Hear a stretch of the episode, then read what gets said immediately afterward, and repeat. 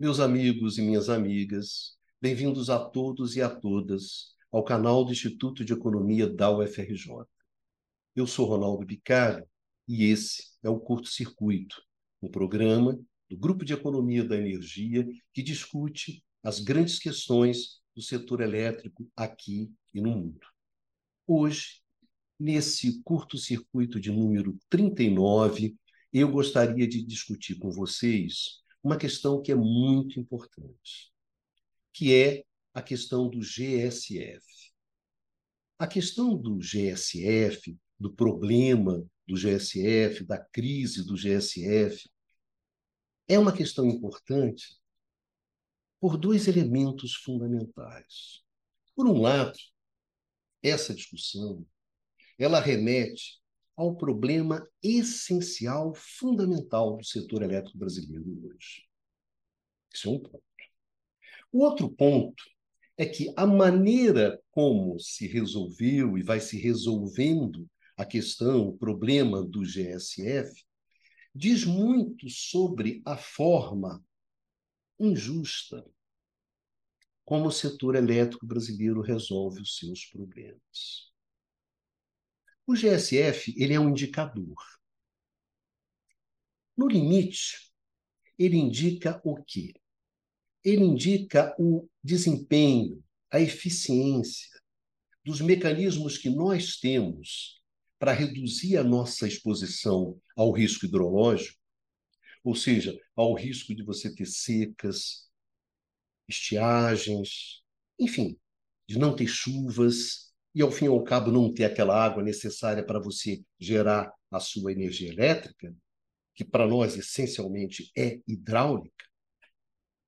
Então, o GSF mede justamente a eficiência desses mecanismos que a gente tem de se defender desse risco hidrológico, que essencialmente são os nossos grandes reservatórios e a operação otimizada, centralizada desses reservatórios. O GSF indica isso. Se a gente observa o GSF e diz que ele está indicando que nos últimos 11 anos, inclusive, né, 2023, nós temos déficit hídrico, então tem alguma coisa errada. Então, nós estamos cada vez mais expostos ao risco hidrológico a questão de se vai chover ou se não vai chover. E isso é fundamental. Isso é muito importante. Por outro lado, o setor elétrico ele sempre resolve seus problemas passando os custos adiante, passando os custos para frente, até chegar no consumidor, ou então no Estado. Então, o mico sempre é passado para frente e acaba sempre no colo de quem? Do consumidor. Se a gente imaginar que a gente tem tarifas tão elevadas como nós temos hoje, manter essa forma de resolver o problema significa o quê? Significa que a sociedade brasileira, que a economia brasileira, cada vez vai ter mais dificuldade de ter acesso à energia elétrica.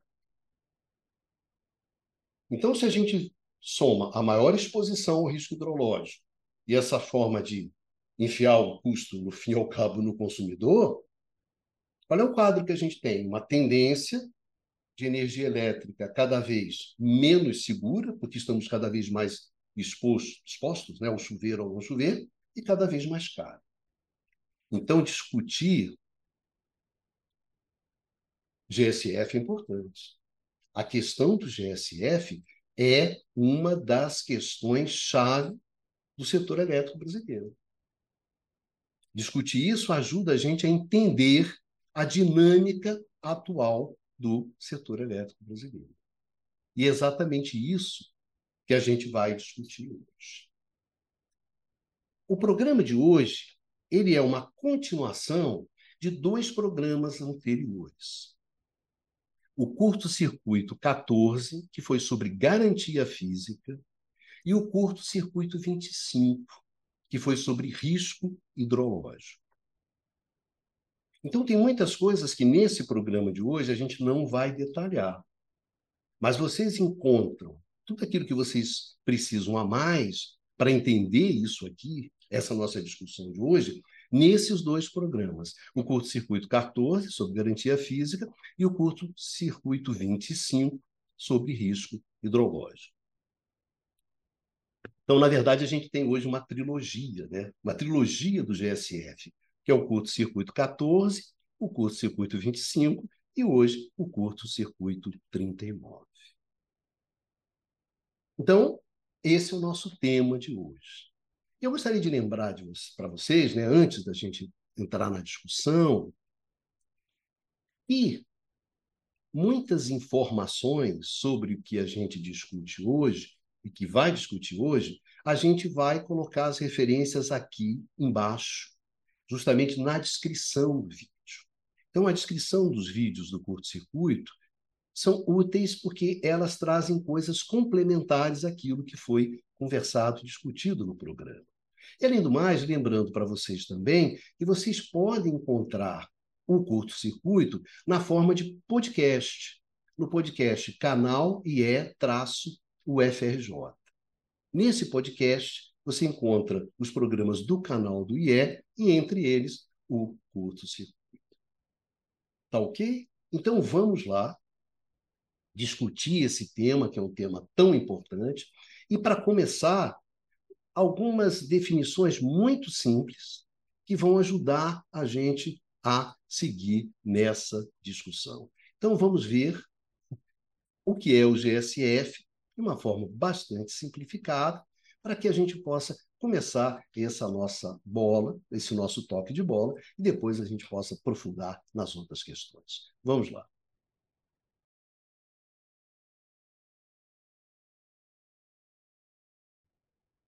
O GSF ele é um indicador. Ele relaciona a energia gerada de fato, a energia gerada realmente pelo conjunto das hidrelétricas brasileiras com aquela energia que foi estimada que elas iriam gerar. O setor elétrico brasileiro é um setor hidráulico. Então, quando você fala assim, qual é a energia elétrica que eu vou gerar no futuro? Por exemplo, quanto é que eu vou gerar em 2024? Quanto que as minhas hidrelétricas vão gerar em 2024? Eu não sei, depende da água.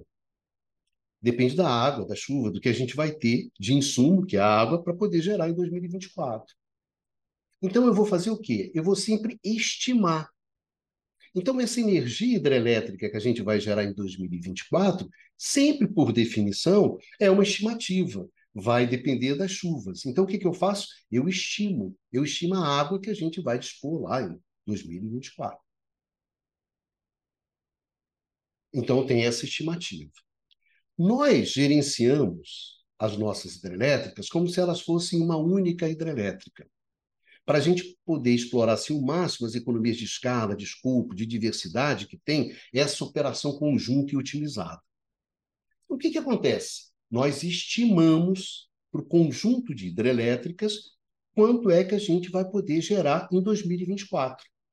Depois, a partir dessa estimativa para todo, todo o conjunto, eu derivo o valor de que cada uma das hidrelétricas vai gerar.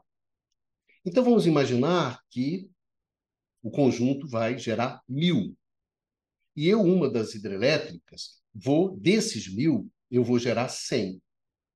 Esse 100 eu chamo de garantia física. É um certificado que os caras me dão, dizendo assim: Ronaldo, olha só, você, ano que vem, você está estimado aqui que você vai gerar 100. Aí eu pego esse 100, essa geração, né, essa, essa estimativa, e eu posso comercializar 100. 100 kWh dos mil do conjunto. Isso a gente chama garantia física, é um certificado que cada hidrelétrica tem. Esse conjunto de hidrelétricas, na verdade, é um mecanismo de quê? De compartilhamento de risco hidrológico. Você supõe que eu, dentro desse conjunto, dentro desse condomínio, eu vou ficar menos exposto do que se eu tivesse sozinho. Então, o MRE, o mecanismo de realocação de energia, na verdade, é esse compartilhamento que a galera faz, porque acha que isso é melhor. Então, garantia física é, então, aquela energia que a gente estima para 2024. O que, que, o, o, que, que o, o GSF vai fazer? O Generation, Generation Scaling Factor, né? GSF, do acrônimo em inglês. O que, que ele faz? Ele sempre relaciona isso. Ele relaciona as energias que foram geradas pelas hidrelétricas com quê? Com a garantia física dessas hidrelétricas, que na verdade é a estimativa. Né? E aí a gente tem três situações. A gente tem três situações para isso. A gente pode ter um GSF igual a 1. O que, que significa um GSF igual a 1? Significa que a geração real ela foi igual à geração estimada. Então, um, um GSF de igual a 1 é exatamente que você gerou aquilo que você esperava que você fosse gerar.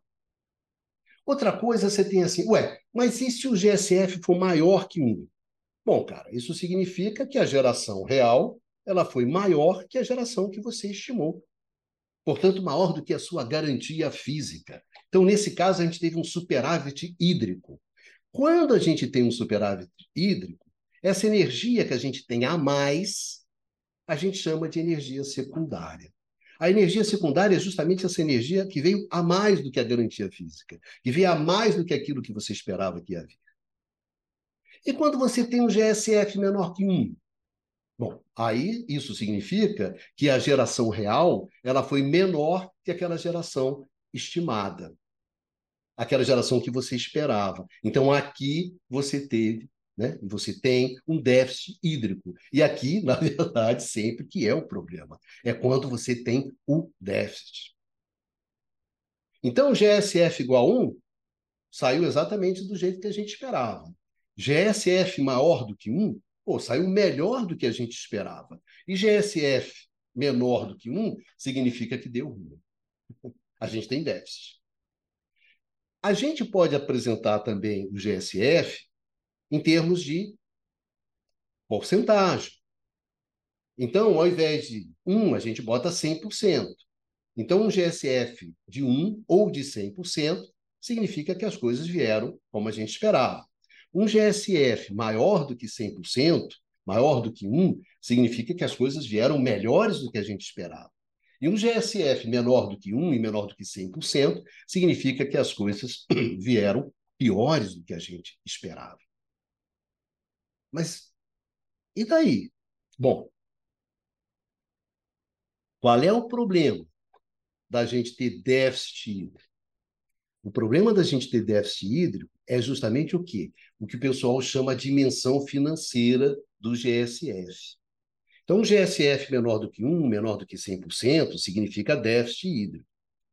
Agora, esse déficit, ele tem um custo.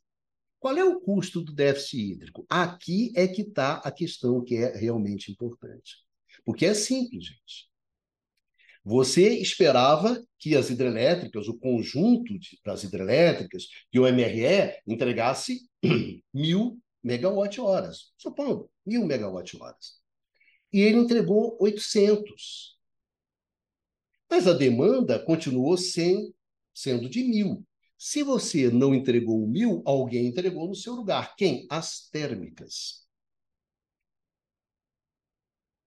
Quem vai pagar as térmicas? O custo do déficit hídrico, de forma grosseira e simplificada, é justamente o custo de geração das térmicas. Isso é importante, Ronaldo? Você tem uma ideia, em 2017, 2018, isso a gente vai ver com mais calma a seguir, esses valores chegaram a 40 bilhões de reais. Em torno de 40 bilhões de reais. Então, esse custo é 40 bi, cara. É sobre isso que eu estou falando. Então, o custo do déficit hídrico é importante. E, evidentemente, o que é mais importante é quem é que fica com esse custo, quem é que vai pagar essa conta.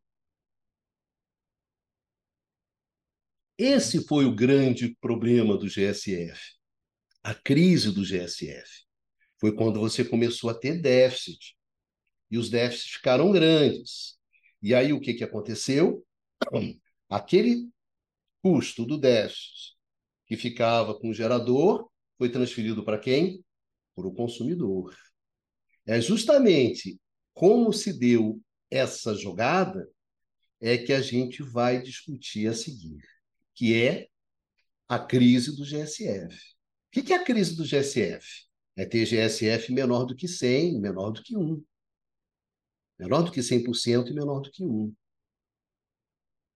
Isso que é problema, é quando dá o déficit é quando você passa a ter um custo desse déficit hídrico significativo.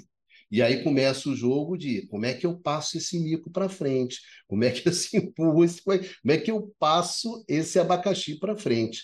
Foi exatamente isso que foi a famosa repactuação do risco hidrológico, que é justamente que a gente vai começar a discutir de agora em diante. Como é que surgiu o mico? E como é que as coisas aconteceram para que esse mico fosse docemente empurrado no colo, inicialmente, do consumidor.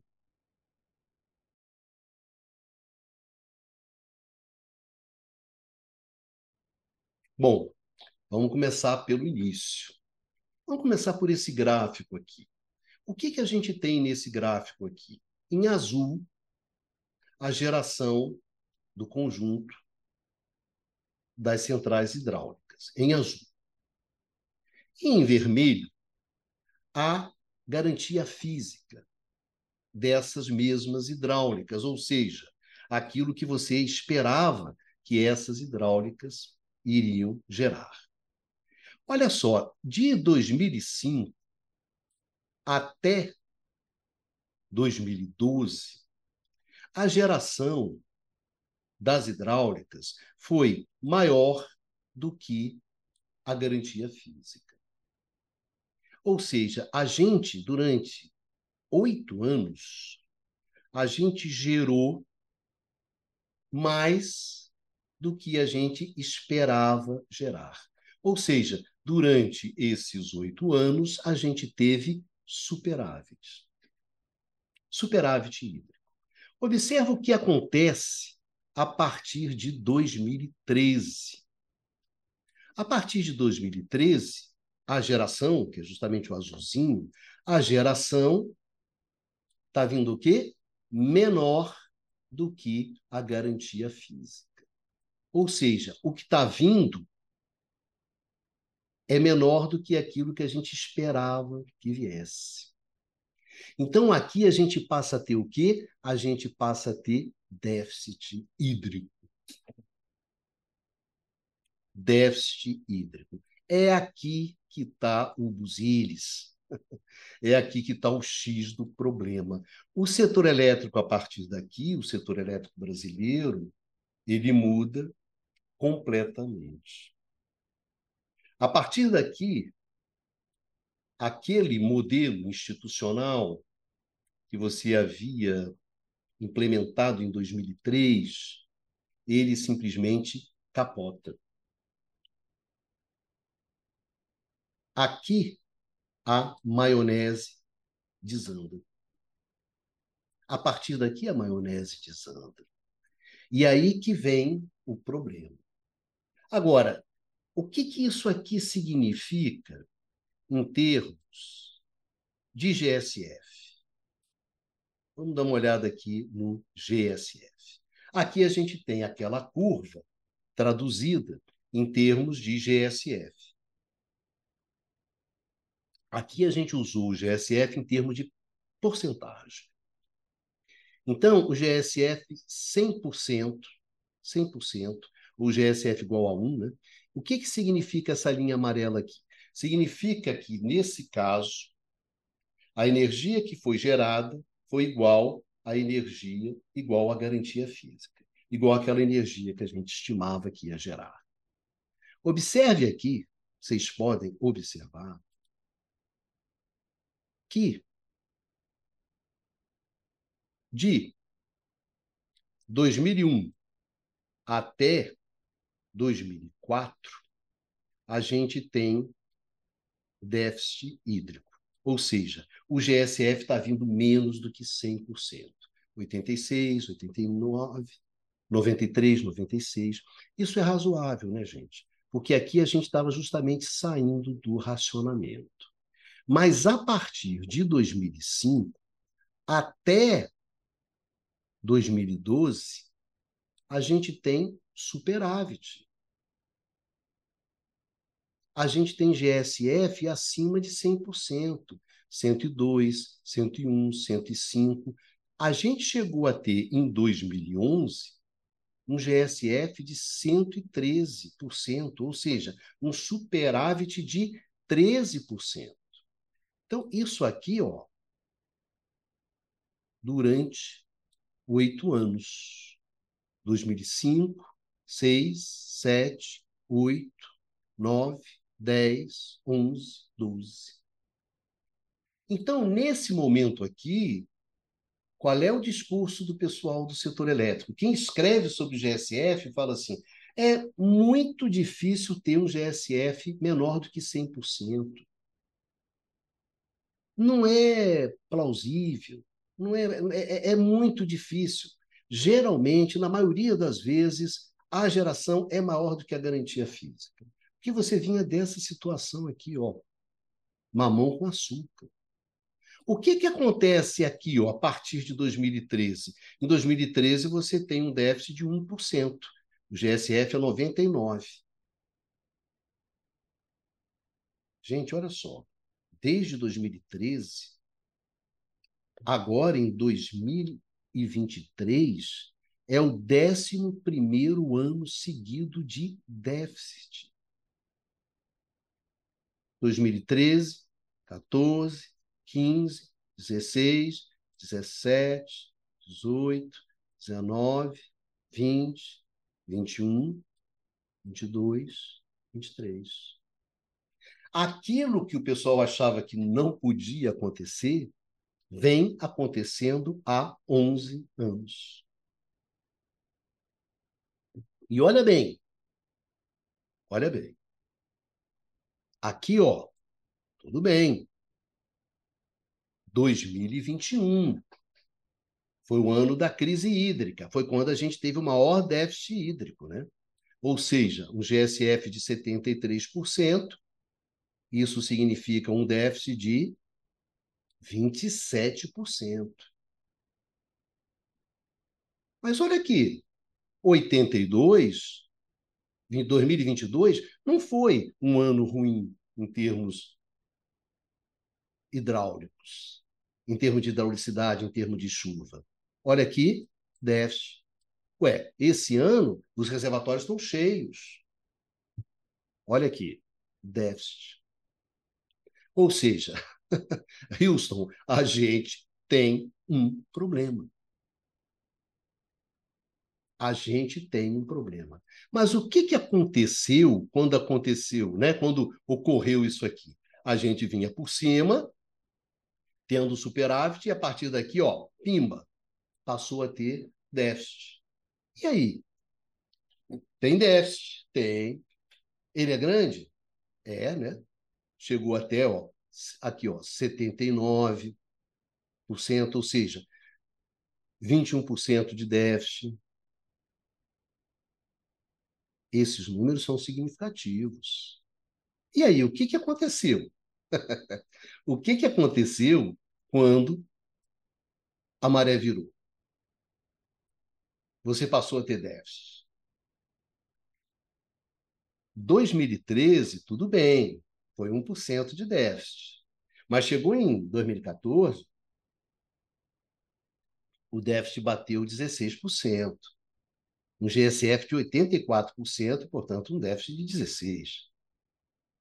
Aí a porca torceu o rabo. De acordo aos, aos geradores, o custo do déficit hídrico, desse déficit hídrico, era de 18,5 bilhões de reais. Aí qual foi a questão? Ué, eu, gerador, vou ficar com esse, esse mico, vou ficar com esse prejuízo de 18 bilhões de reais? Aí começa a dança das cadeiras. Não. Eu tenho que transferir isso para alguém, porque é a lógica do setor elétrico. A lógica do setor elétrico é essa, cara. Roda esse mico. Esse mico que vai parar no colo de alguém, mas não vai ficar no meu colo.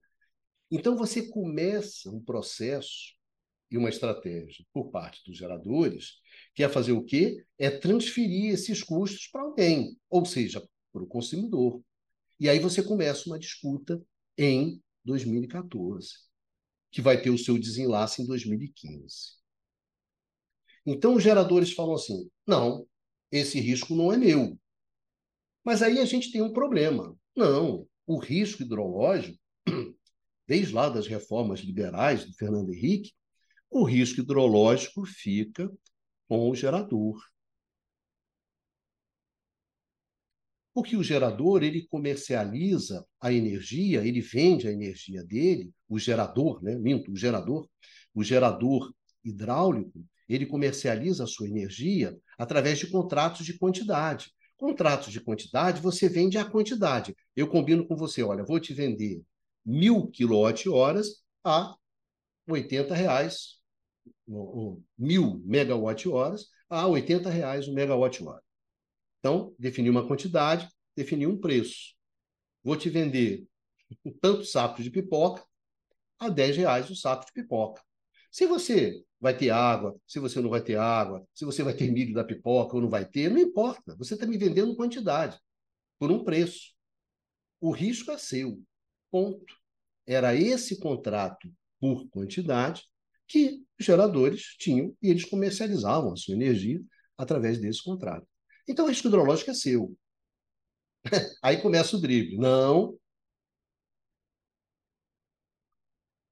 Mas esse risco hidrológico aí não é risco hidrológico. Como é que é? é mas aí que começa a brincadeira. Isso aqui não é risco hidrológico.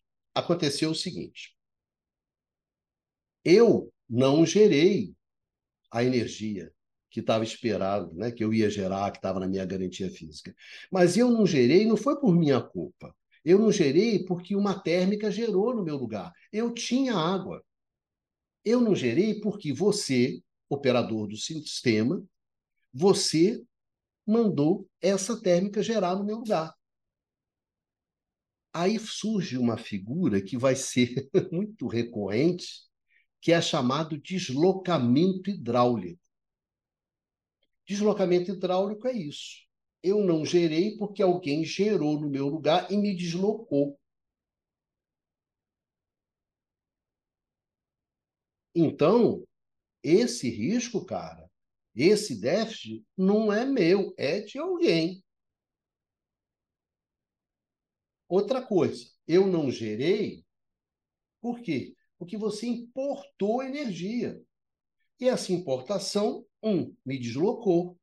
Então, isso não é risco hidrológico. Eu tinha água, eu tinha tudo para gerar. Você que não botou eu para gerar. Porque lembre-se que no Brasil a geração é centralizada, o despacho é centralizado. Não é você que decide se você vai gerar ou não. Quem decide se vai gerar ou não é o operador, porque a gente tem um despacho centralizado. E como é que a gente faz isso? É justamente para otimizar o conjunto de recursos que a gente tem, de tal maneira que a gente sempre vai colocando para gerar o quê? Aquelas centrais que são as mais baratas. Então a gente vai colocando para gerar, vai colocando para gerar, essas centrais vão entrando, mas quem decide não é você, gerador, sou eu, o operador. Então, você é que decide quanto é que eu gero. Tem ali um mérito isso tem uma definição de quem é que gera primeiro, tem uma meritocracia nessa geração. O problema todo é que você falou assim: essas térmicas que estão entrando aí estão entrando fora da ordem do mérito, não estava combinado entrar. Aí os geradores colocam essa questão. Qual é a resposta inicial do governo? Qual é a resposta inicial da agência reguladora? Olha só, vamos combinar o seguinte. Por que, que eu estou despachando essas térmicas no seu lugar? Porque desde 2001, quando a gente tomou aquele ferro lá no racionamento, tem uma série de medidas de segurança relativas ao funcionamento do sistema. E eu estou despachando essas térmicas, estou botando essa térmica para gerar no seu lugar, para você economizar água, para essa água continuar aí no seu reservatório. Porque eu não sei se vai vir uma seca braba e, de repente, essa água vai fazer falta. Então, vamos usar as térmicas para economizar água. Na verdade, não se esqueça, né? Qual é o mecanismo que a gente a gente enfrenta o risco hidrológico? É sempre o reservatório, a água no reservatório, né? Então, guardar água porque eu acho que vai dar M, é uma coisa típica do setor elétrico brasileiro. Então, o que, que se desenha? O governo não está afim de repassar. Esse mico é seu. Você vai ter que ficar com esse mico. Eu não vou repassar isso para o consumidor. O que, que acontece? Os geradores judicializam, vão para a justiça e obtêm liminares. Liminares que dizem o seguinte: olha só, gerador, você não precisa pagar essa grana lá para a térmica que cheirou no seu lugar.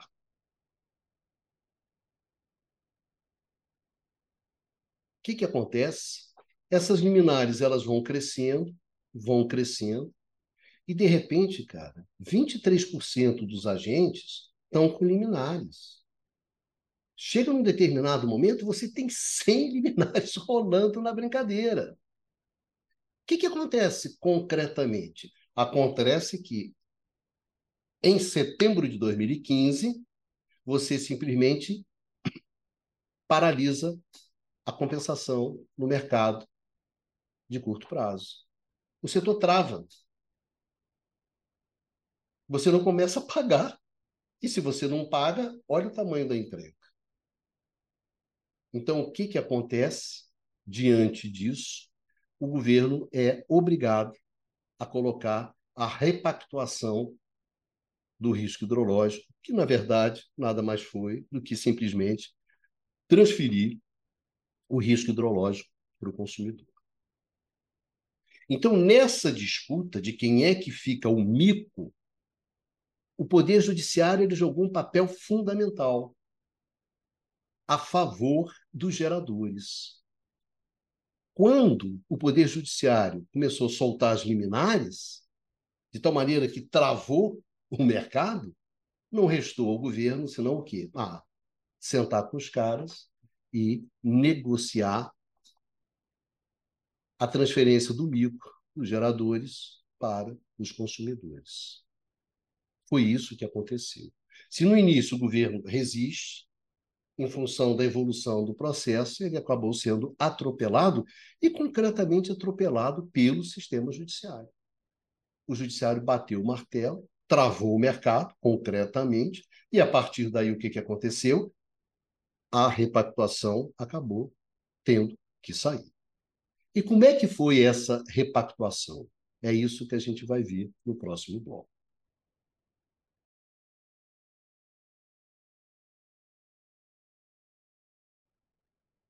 Inicialmente, a repactuação ela só funcionou no mercado regulado. O mercado regulado é aquele mercado no qual as distribuidoras elas compram energia através de leilões dos geradores. E depois elas vendem essa energia para nós, que somos os consumidores cativos, que essencialmente são os consumidores residenciais. Esse é o mercado regulado. Mercado livre é feito pelos grandes consumidores, que podem escolher de quem eles compram a energia elétrica. Né? Eles não têm que comprar das distribuidoras como nós. Então, o Mercado Livre é uma outra coisa. Inicialmente, o jogo só rolou, só, só houve a repactuação no mercado, no mercado regulado. Qual foi a ideia dessa repactuação? A ideia dessa repactuação foi o seguinte: o consumidor ele vai ficar com o risco. e os geradores vão ter que dar uma redução de tarifas. Por que isso? Pelo seguinte: quando os contratos foram feitos, inicialmente, ou os contratos que tinham naquele momento, o gerador, como a gente falou, vendia contrato de quantidade e o gerador ficava com risco. Quando ele fez o contrato, ele colocou esse risco, ele embutiu no custo dele. E isso bateu na tarifa. Se esse risco não vai ficar mais com ele, ele tem que tirar esse custo da tarifa. Então, a tarifa tem que cair. Então, por exemplo, uma das opções que pintaram era assim: o gerador transfere todo o risco hidrológico, leia-se, o custo do déficit hídrico, significa pagar o custo da geração térmica, esse custo vai ficar com o consumidor. E o gerador vai dar uma redução de 10% na tarifa. Grosso modo, a ideia é isso. A ideia é trocar justamente o risco por tarifa. Como é que isso foi feito na prática? Da seguinte maneira: o consumidor assume o risco hidrológico, ele paga o custo do déficit hídrico e o gerador vai pagar um prêmio de risco um prêmio de risco. Assim como quando a corretora né, de seguros ela fica com o risco do seu carro, quando você faz o seguro né, contra roubo de carro, e você vai lá e você paga um prêmio de risco para ela. Qual era a ideia? Quanto maior for o risco transferido para o consumidor, maior o prêmio de risco vai ser pago pelo gerador. Essa era a ideia. Quanto mais você transfere o risco para o consumidor, você, gerador, vai pagar um prêmio de risco maior. E aí, uma outra coisa: se você, gerador, transferir a energia secundária para o consumidor, justamente aquela energia que era acima que foi gerada acima da garantia física, que justamente tem a ver com superávit, se você for transferir essa energia secundária para o consumidor, você também vai pagar um prêmio de risco menor. Por exemplo, se você, gerador, resolveu o seguinte: vou transferir 100% do risco para o consumidor e vou ficar com a energia secundária. Aí eu digo o seguinte: bom, então, nesse caso, você vai pagar um risco de R$ 12,75 por megawatt-hora. Tá bom. Mas se eu resolver transferir o risco, mas transferir também a energia secundária. Bom, ao invés de pagar 12,75 de prêmio de risco, você já vai pagar 9,50. Então você paga um risco menor. Por quê? Porque você deixou a energia secundária para o consumidor. Ah, tá certo. Em termos de transferência, olha, se você deixar a energia secundária com o consumidor e transferir 100% do risco para o consumidor, você vai ter que pagar um prêmio de risco de R$ 9,50 por megawatt-hora. Tá certo? E se ao invés de transferir 100%, eu transferir só 90%? Ah, então você vai pagar um prêmio de risco menor, de R$ 1,25. Então, olha só, se você transferisse o risco todo, você pagava de prêmio de risco R$ 9,50. Se você só transferisse 90%, você pagava um prêmio de risco de 1,25 centavos. Porque, na verdade, quanto maior o prêmio de risco que você pagasse, gerador, maior seria o impacto na redução da tarifa. Então, isso é que foi feito. Essa foi a ideia básica. Trocar risco, trocar risco por redução de tarifa através do pagamento de prêmio de risco. O que, que aconteceu? Aconteceu o seguinte: primeira coisa, Essa lei, ela saiu em dezembro de 2015 mas foi retroativo a 1 de janeiro de 2015. Embora essa lei ela tenha saído no final de 2015, o consumidor teve, teve que ficar com o risco hidrológico de 2015. Teve que ficar com esse risco hidrológico. E teve que ficar com esse déficit do risco hidrológico. Quanto é que foi isso? Foi 2 bilhões e meio. 2 bilhões e meio. E o que, que aconteceu com esse 2 bilhões e meio?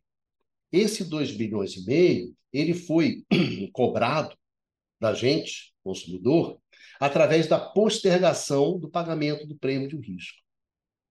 Então, em 2016, o cara tinha que começar a pagar o prêmio de risco, portanto, a tarifa tinha que reduzir, isso não aconteceu. E não aconteceu por quê? Porque a gente ficou pagando o déficit de 2015. Então, os geradores conseguiram enfiar o. Né? Conseguiram enfiar o déficit de 2015 nos consumidores. O que aconteceu ao fim e ao cabo? O que aconteceu foi o seguinte: 56% das usinas do mercado regulado, elas aceitaram a repactuação. 66% dessas usinas escolheram uma determinada opção, que foi a seguinte: passar todo o risco hidrológico para o consumidor e passar também a energia secundária para o consumidor. Isso correspondia a um prêmio de risco de R$ 9,50 por megawatt-hora. Em termos de postergação, termo de postergação, do início do pagamento do prêmio de risco, isso significava quatro anos e meio. Ou seja, essas usinas elas só começaram a pagar o prêmio de risco, que seria aquela contrapartida que o consumidor receberia justamente por assumir 100% do risco, elas só começaram a pagar isso em 2020. Ou seja, quatro anos e meio depois da lei ter sido assinada. Então, foi isso que aconteceu. Em termos efetivos dessa repactuação, dessa distribuição de, de micos, o que, que aconteceu? A ANEL divulgou os seguintes dados ano passado, que de 2016 até 2021, os consumidores pagaram de risco hidrológico do custo do déficit do hídrico, das térmicas, do que você quiser, eles pagaram 36 bilhões de reais, de 2016 até 2021. Quanto é que os geradores pagaram em termos de prêmio de risco? 2 bilhões e meio.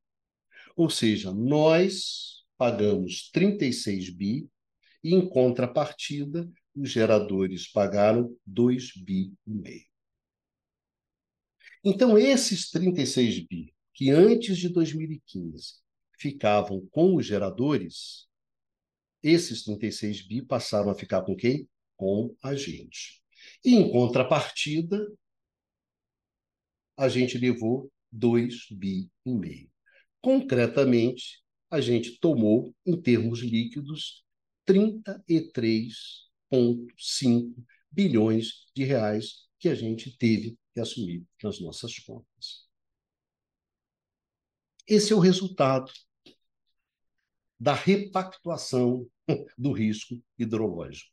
Nós tivemos que entubar 33,5 bilhões de reais. Foi isso que aconteceu de concreto. Ou seja, o custo do déficit hídrico, quem teve que assumir foi o consumidor. E deram ali uma contrapartida para não dizer que eu não falei de flores, né? de 2 bi e meio. Ou seja, nós ficamos com 36 e os caras botaram 2,5. Tá bom. No mercado regulado foi diferente. No mercado livre foi diferente. Por que, que no mercado livre foi diferente? Porque no mercado livre os caras não toparam repactuação nenhuma. Então, como eles não toparam repactuação nenhuma, a, os, as liminares continuaram rolando. E aqui tem uma coisa interessante, deixa eu mostrar para vocês que é a que ponto se chegou essa, essa, essa, essa história. E aqui é bastante interessante, porque a gente tem a ideia de como é que essa coisa ela foi sendo travada, ela foi sendo travada e até chegar um ponto que aqui vou botar o dado aqui para vocês de 2018, se eu não me engano. Em 2018, vamos colocar aqui para vocês. Isso aqui, olha só. Isso aqui é a liquidação do mercado de curto prazo, a liquidação do mês de agosto de 2018. A liquidação era, olha só, bota aqui, arredondando, 12 milhões. Desses 12 milhões, olha só, isso em 2018, hein? já tinha rolado a repactuação do mercado regulado lá em 2015. Em 2018, era essa situação aqui, ó. 12 bilhões era liquidação no mercado de curto prazo, e olha quando ainda tinha de eliminar 8 bi, quase 9 bi. Ou seja, dos 12, 9 estavam travado travados né, em termos de liminares. O pau ainda estava comendo. No Mercado Livre foi completamente diferente, cara. Não, não rolou esse refresco. Porque o consumidor no Mercado Livre não é o mesmo consumidor do mercado regulado. No mercado regulado somos nós. No mercado livre são os grandes consumidores. Não, no meu não, né? No fundo foi isso. Então, qual foi a solução que foi dada, e foi dada apenas em 2020, através da Lei 14.052? Na essência, o que aconteceu foi o seguinte: você, gerador, está com a sua liminar lá. Você não quer pagar o cara da térmica. Então vamos fazer o seguinte: você paga o cara da térmica, você sai das liminares e eu te dou uma prorrogação da sua concessão. Eu aumento o prazo da sua outorga. Então, se a sua outorga vai vencer ano que vem, eu te dou mais tempo de outorga, mais tempo de concessão. E aí você paga o cara da térmica. Ou seja, o déficit hídrico, o custo do déficit hídrico desses caras foi convertido em prorrogação da concessão, em prolongamento da concessão. Isso significa que, quando tivesse a renovação da concessão, que, sei lá, vence ano que vem, você ia ter que ter uma nova concessão, você ia ter que pagar uma nova outorga, você não vai pagar, você vai ficar ainda usufruindo dessa concessão durante o tempo, justamente para dar o valor que corresponde ao valor que você ia pagar lá de custo do déficit que você tinha que pagar para o cara lá da térmica. Agora, esse dinheiro, quem é que abriu mão? O Estado. Estado. O contribuinte. Foi isso que foi aconteceu no mercado livre. Então, se no mercado regular quem ficou com o mico foi o consumidor, no mercado livre, quem ficou com o mico foi quem? Quem ficou com o mico foi o Estado, foi o contribuinte. Então, aquele mico que estava na mão do gerador em 2014, quando aí deu rolo, porque deu déficit, porque enquanto tinha déficit, vocês viram lá, até 2012, não tinha déficit, tinha era superávit. Agora, no dia que deu déficit, no dia que deu prejuízo, não, com prejuízo eu não vou ficar. Com prejuízo eu não vou ficar. Eu vou transferir esse prejuízo para alguém. Mercado regulado, você transferiu para quem? Para o consumidor.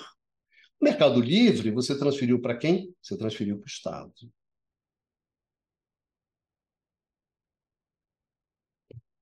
Então foi assim que rolou a repactuação do risco hidrológico. Foi assim que se resolveu o problema do GSF, que na verdade era o custo, né?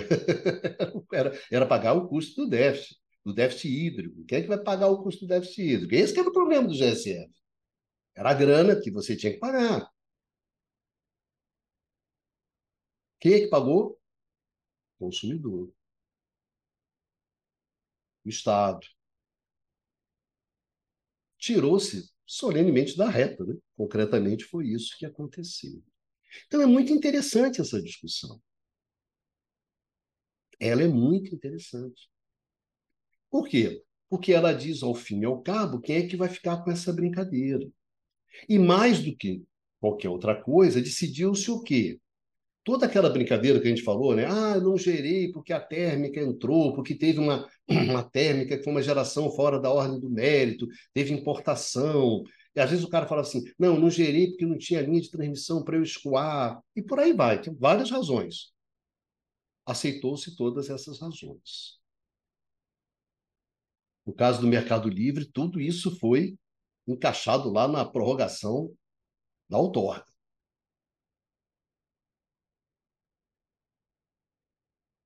E olha só, no caso do Mercado Livre, se você pega, por exemplo, geração fora da ordem do mérito, né? esse deslocamento hídrico, conta desde 2013, cara. Conta de 2000. O cara foi ressarcido de 2013 até 2020. Cara, 2013, né? 2015, pelo menos, lá no regulado, você só pagou a conta de a conta de, de, de, de 2015, né? no Mercado Livre até 2013, cara. Caraca. Tudo bem. Mas por quê? Porque você estava jogando nas costas do Estado. Né? E nas costas do Estado você pode jogar qualquer coisa. Né? 2020, governo Bolsonaro, vai cair nas costas do Estado. Então é assim que a gente resolve os problemas da gente. É dessa maneira que a gente resolve. Há um pequeno comentário, né? E aí, Ronaldo, mas Aí ressarciu no Mercado Livre, acertou todo mundo, né, os geradores, etc. E da agora em diante? Da agora diante, essa conta toda de deslocamento, de custo, de que, né, dessas coisas aí, vai ficar tudo no famoso encargo de serviço sistema, né, que é o encargo que todos os consumidores pagam. Ou seja, mas deu uma rodada e acabou também no consumidor. Depois que você acabar a parte do, do Estado, né? Então, ah, acabou a parte do Estado, o Estado já cara já, já recuperou tudo lá através da prorrogação lá do tempo de outorga, tá, tá, tudo bem, beleza. E de agora em diante? Bom, de agora em diante o consumidor paga, tá legal? Inclusive no Mercado Livre, é, inclusive no Mercado Livre. Qual consumidor? Todos. todos. Não, só os que estão no mercado, não, não, todos. Vai para o encargo. Então, o encargo todo mundo paga. Ah, beleza. Bacana. Bacana. É isso que é o setor elétrico brasileiro. É isso que se transformou o setor elétrico brasileiro. A questão Bom, que nós discutimos lá no curto-circuito 14 e no 26, de garantia física, que é bom, mas por que, que gerou tudo isso? Bom, por que, que gerou isso? Né? Por que, que você passou a ter esses déficits? Por que, que você passou a ter um GSF menor do que 100%? Né? Aí você vê lá o, o, os programas. Né? Uma é óbvio, né? a garantia física está superestimada. Né? Esses certificados que todo mundo tem na mão está superestimado. Vai consertar? Vai rever, jogar para baixo né? as estimativas? Não. Até agora, menor sinal de. E outra coisa é o risco hidrológico. Né? A gente está mais exposto ao risco hidrológico, não só por causa da questão do MRE, mas porque os nossos reservatórios já não, não são capazes de nos defender como defendiam de antes. Então, esse era o grande problema. Mas isso você vê lá nos programas, no 14 né, e no, no 26, que ali você vê como é que né, que é essa questão lá do risco hidrológico e da garantia física. Aqui, o que, que a gente queria discutir é isso. É como é que você faz. Como é que você faz. Então, essas coisas, teve audiência pública, teve tudo, mas quem é que vai para a audiência pública? Quem é que participa do debate? Quem tem cacife? Quem tem cacife? São os agentes de mercado, são os atores grandes, os grandes consumidores, os grandes geradores, comercializadores, é quem tem bala na agulha. Você acha que tem bala na agulha quem? É o consumidor? Consumidor cativo? Consumidor residencial? Esse não tem bala na, na, na, na agulha. Tem uma tese que diz que a participação na audiência pública desse consumidor chega a 7%. 93% são os caras grandes. É um debate sofisticado, complexo, altamente técnico. Como é que a gente participa? A gente fica fora. E aí são os caras que têm poder, que têm capacidade, são eles que decidem. Então, roda, roda, a conta sempre acaba no consumidor. E continua assim? Continua. Por exemplo, no último curto-circuito, quando a gente estava discutindo sobre os novos serviços das hidrelétricas, né? Então, as hidrelétricas agora vão ter novos serviços, então vão ter, vai ter que ser cobrado por esses novos serviços. Quem é que vai pagar isso? Ah, o consumidor. Tudo vai para costas do consumidor. Cada vez mais. Então, era isso que eu queria conversar com vocês. Queria conversar sobre o custo, essa discussão do GSF, porque ela explicita muito bem isso. Nós temos um problema estrutural. Por um lado, o GSF indica que a gente tem um problema estrutural. claro que a gente tem um problema estrutural. Por um lado, nossas garantias físicas todas superestimadas, tem que rever isso. Mas você vai chegar para o cara e falar assim: olha, sua garantia é de 100, é de mil, você pode vender mil megawatt-hora. Você, ó, vou rever, na verdade, essa estimativa está errada, por isso que está dando o GSF sempre, né? Sempre abaixo de um, abaixo de um, menor do que um, por causa disso. Essa, essa porra dessa garantia física está super valorizada. Mas você acha que o cara vai, ah, você, eu posso vender mil, você está dizendo que eu só posso vender 800? Ah, não, não estou afim. Não rola. Não rola. E o risco hidrológico? Bom, cara, nosso reservatório não tem mais capacidade, a gente está mais exposto. Como é que a gente faz? É esse que é o problema que tem que resolver. Difícil para caramba, não é fácil. Então, são esses problemas. É aqui que está a causa da febre. Garantia física superestimada e maior exposição ao risco hidrológico. Como é que a gente faz isso? Esse que é, isso, que é, isso aqui, tá certo? É a, é a infecção. O GSF é só um termômetro.